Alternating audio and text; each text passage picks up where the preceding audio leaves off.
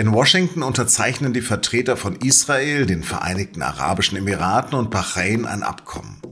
Es soll die Beziehungen zwischen den drei Ländern im Nahen Osten normalisieren. Wie das vor Ort ankommt, darüber habe ich mit unserem Israel-Korrespondenten Peter Münch gesprochen. Sie hören auf den Punkt, den SZ-Nachrichten-Podcast. Mein Name ist Lars Langener und los geht es nach einer kurzen Werbung.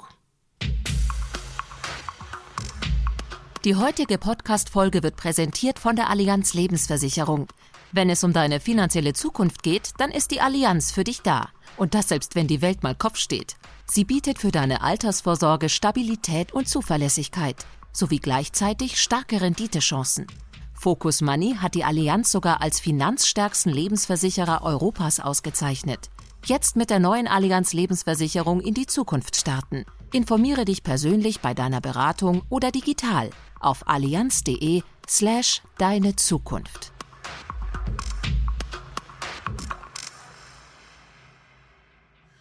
An großen Worten und Symbolen wurde nicht gespart. Peace, Salam, Shalom stand in drei Sprachen auf dem Flieger, mit dem Benjamin Netanyahu nach Washington geflogen ist.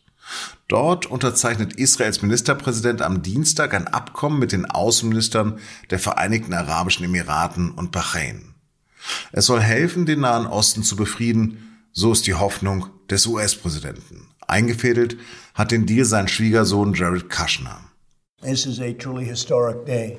There had been two peace agreements with Israel in the last 72 years. This is now the second peace agreement that we've announced in the last month. Donald Trump spricht euphorisch von einem historischen Friedensabkommen. Seiner Meinung nach hätte er dafür sogar einen Nobelpreis verdient. And you know, it's an amazing thing. I don't say this out of ego, but I was nominated for the Nobel Peace Prize. Doch was steckt außer der großen Show wirklich hinter dem Plan? Und ist die Hoffnung auf Frieden im Nahen Osten berechtigt? Das habe ich meinen Kollegen Peter Münch in Tel Aviv am Telefon gefragt. Peter, gibt es jetzt eine Parade der Freude heute durch Tel Aviv für den neuen Volkshelden Donald Trump? Nein, also zum, zum, zum Paradieren ähm, hat hier eigentlich gerade keiner Lust. Natürlich, es ist sozusagen dieser, diese Verträge, die mit den Vereinigten Arabischen Emiraten und, und mit Bahrain geschlossen werden, werden hier tatsächlich mit Freude aufgenommen, aber die Stimmung ist durch, ähm, durch den Corona Virus überlagert. Also es gibt hier einen, einen neuen Lockdown und das ist ehrlich gesagt das, was die Leute im Augenblick wesentlich mehr äh, interessiert als das, was heute, heute in Washington passiert. Hm. Haben denn Netanyahu und Trump den Friedensnobelpreis verdient? Ach, das wird sich, das wird sich zeigen. Ich meine, wenn man, wenn man ihnen zuhört, ähm, kann man ja glauben, also dass es fast eine zwingende Entwicklung dieser Unterzeichnung ist. Aber ähm, diese Vertragsunterzeichnung ist ein positiver Schritt, ist ein Schritt, der Optionen eröffnet für einen neuen Nahen Osten. Aber das ist noch nicht der neue Nahosten. Also ähm, der Frieden ist auch hier ein, ein, ein Prozess und was daraus wird, das wird sich tatsächlich erst in den, in den nächsten Jahren entwickeln und da gibt es Chancen, es gibt aber auch Gefahren. Wer vertritt denn jetzt noch die Palästinenser oder sind die jetzt völlig vergessen? Das ist genau das, was ich mit den, mit den Gefahren meine. Ähm, die Palästinenser sind natürlich sozusagen mit, mit einem Bypass ähm, ähm, umgangen worden. Also Netanyahu ist ja selber stolz darauf, dass er sagt, die haben ihr Veto verloren.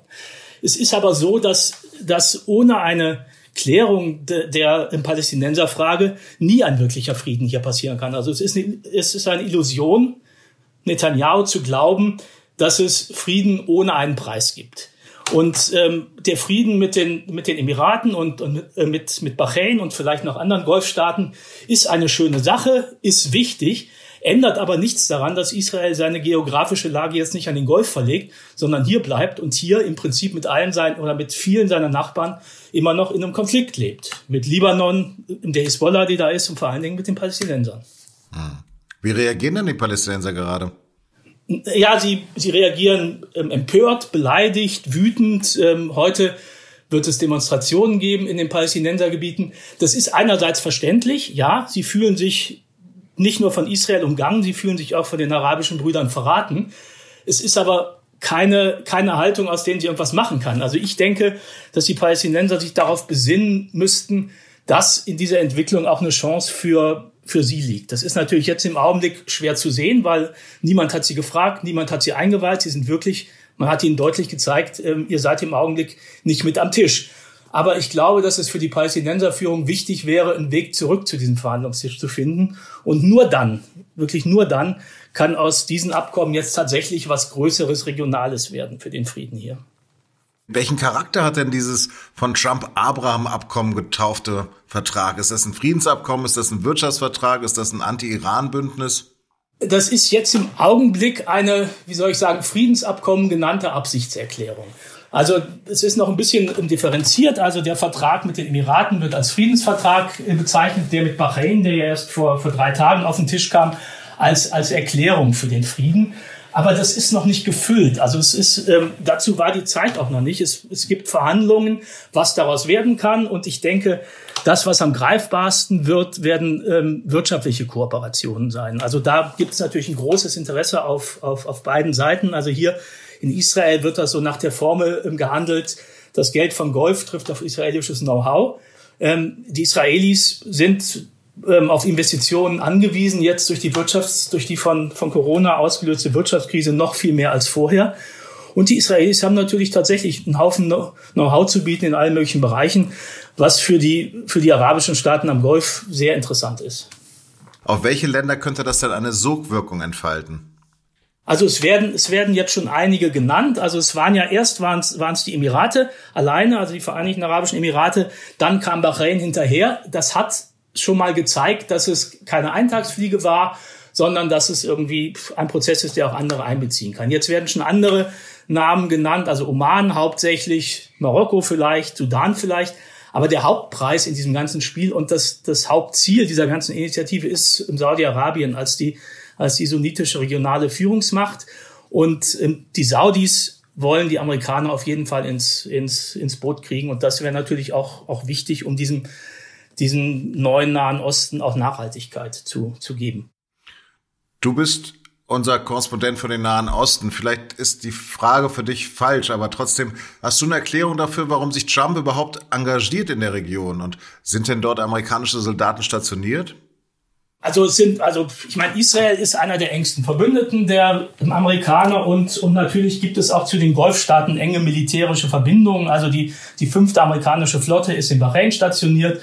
Es gibt enge militärische Zusammenarbeit mit, mit Saudi-Arabien. Also die, die amerikanischen Interessen sind durchaus gegeben, aber was für Trump natürlich am, am meisten zählt, und das muss man auch ganz ehrlich sagen, ist der Zeitpunkt.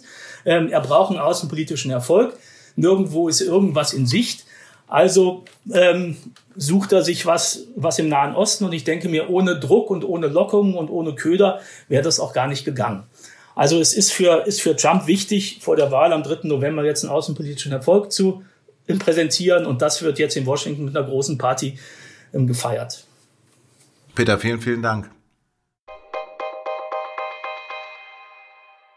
Deutschland will rund 1500 weitere Migranten aus Griechenland aufnehmen. Darauf haben sich Kanzlerin Merkel und Innenminister Seehofer laut Medienberichten geeinigt. Dabei soll es sich um Familien mit Kindern handeln, die nicht alle nur aus dem abgebrannten Lager Moria auf Lesbos stammen. Zudem seien die Geflüchteten in Griechenland bereits als schutzbedürftig anerkannt. Die Bundesregierung will deutsche Pharmaunternehmen bei der Suche nach einem Impfstoff gegen das Coronavirus finanziell unterstützen. Das Mainzer Unternehmen BioNTech soll 375 Millionen Euro erhalten, teilte Forschungsministerin Anja Karliczek mit. Für CureVac aus Tübingen sind 252 Millionen Euro in Aussicht gestellt. Außerdem soll das Dessauer Unternehmen IDT Biologica gefördert werden. Die CDU-Politikerin rechnet damit, dass es Mitte kommenden Jahres einen Impfstoff gegen das Virus geben könne, mit dem breite Teile der Bevölkerung geimpft werden können.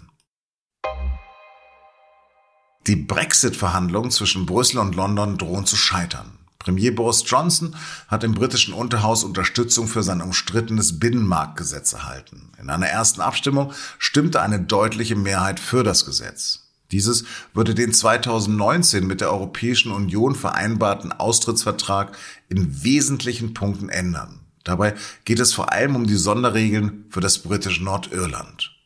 Für die Europäische Union handelt es sich bei Johnsons Vorstoß um einen Rechtsbruch. In den kommenden Tagen geht die Debatte über den Gesetzesentwurf weiter. Erst in einer Woche steht die entscheidende Abstimmung an.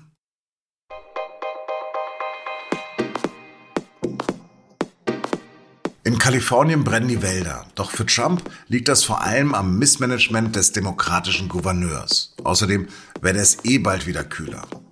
Ob die verheerenden Feuer nicht doch etwas mit dem Klimawandel zu tun haben, damit beschäftigen sich meine Kollegen beim Thema des Tages. Deren Texte können Sie in SZ von Mittwoch lesen oder bereits am Dienstag ab 19 Uhr mit einem Digitalabo. Näheres dazu unter sz.de-abo.